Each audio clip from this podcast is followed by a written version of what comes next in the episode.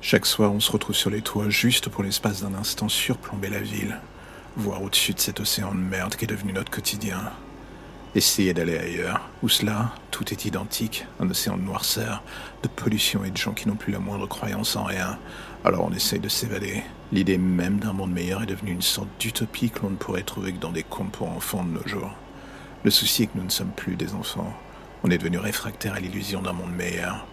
Nos yeux sont grands ouverts sur le quotidien, et quoi que l'on fasse, ou quoi que l'on dise, c'est ce spectacle morose qu'on se mange encore et encore dans la gueule tous les jours. Alors on cherche l'évasion, là où l'on pense et où l'on peut la trouver.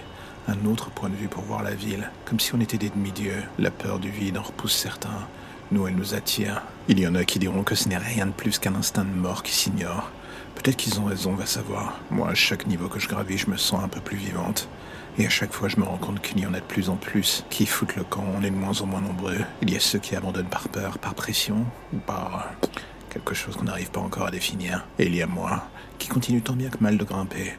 Chaque nouvelle étape franchie donne un nouveau sens à ce défi. Grimper pour sortir de la masse, grimper encore et encore juste pour avoir le sentiment d'exister bien de faire entendre sa voix dans le vacarme constant de ce monde bizarre. On vit avec les challenges que l'on peut, comme on dit. Moi, chaque soir, en admirant la ville de plus en plus haut, je réalise que le mien, c'est de survivre au jour le jour, au jour d'après, pour trouver le moyen de le dompter.